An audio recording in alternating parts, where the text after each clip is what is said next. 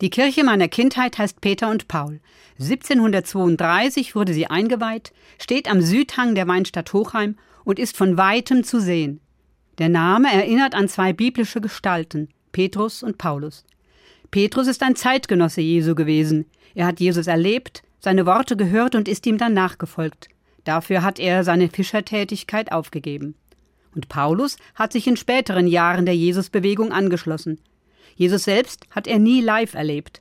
Aber in einem wunderbaren Berufungserlebnis wusste er sich von Jesus angesprochen. So ist der kluge jüdische Schriftgelehrte ein Verkünder Jesu geworden. Er hat sein immenses Wissen einbringen können für diesen neuen Weg des Glaubens. Sicher, sie lebten in einer total anderen Zeit und uns fremden Kultur. Aber mir geben sie immer wieder Anstoß, über mein Leben und meinen Glauben nachzudenken. Das Wort von Petrus ist bis heute aktuell.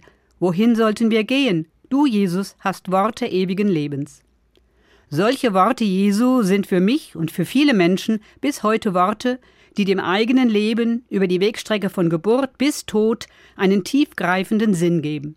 Es sind Worte, die sich abheben von all den Fakes, Belanglosigkeiten und Plattitüden dieser Tage. Worte, die trösten, stärken, zur Klage ermutigen und Hoffnung machen.